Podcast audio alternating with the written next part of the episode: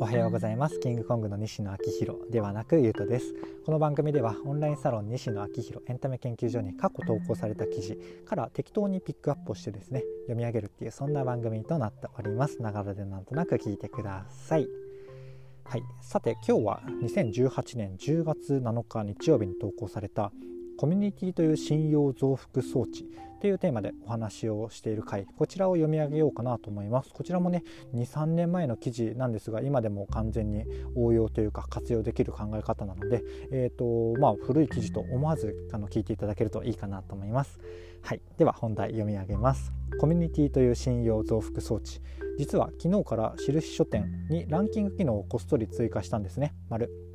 今月のランキング今月の人気ランキングという言い方をしていますがぶっちゃけて言うと今月の売上ランキングです。ランキングは毎日変わって毎月リセットされます。信用度の高い本が売れる矢印ランキング上位になって店が見つかりやすくなる矢印また本が売れるという流れですね。この流れでもう少し育てると各店舗でこの本に印を入れて販売してほしい。そしたら絶対に買います。というリクエスト本の需要が確実に出てくると思います。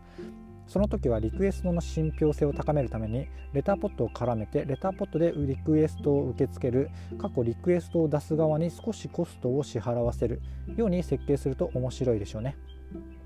そんなこんなで個人の信用を付加価値として古本を販売する印書店ですがこのへんてこな世界で店を営業していくためにはとにもかくにも信用を稼いでおかなくてはなりません。でもってこんなことをオンラインサロンの中で僕が言っちゃうのもあれですが信用を獲得しようと思ったらどこかのコミュニティに所属していなきゃいけない過去コミュニティに所属していた方が信用を稼ぎやすいなぁと思いました。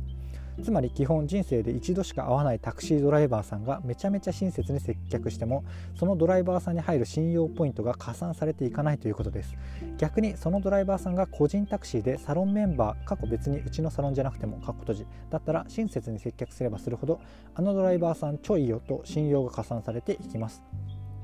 めちゃくちゃ当たり前っちゃ当たり前の話ですが僕らは会社か学校か塾か村かサークルかとにかく何かしらのコミュニティに所属しているということが信用獲得のために結構重要なポイントになってきてオンライン上ではそれがオンラインサロンなんだなと思いました。以上です。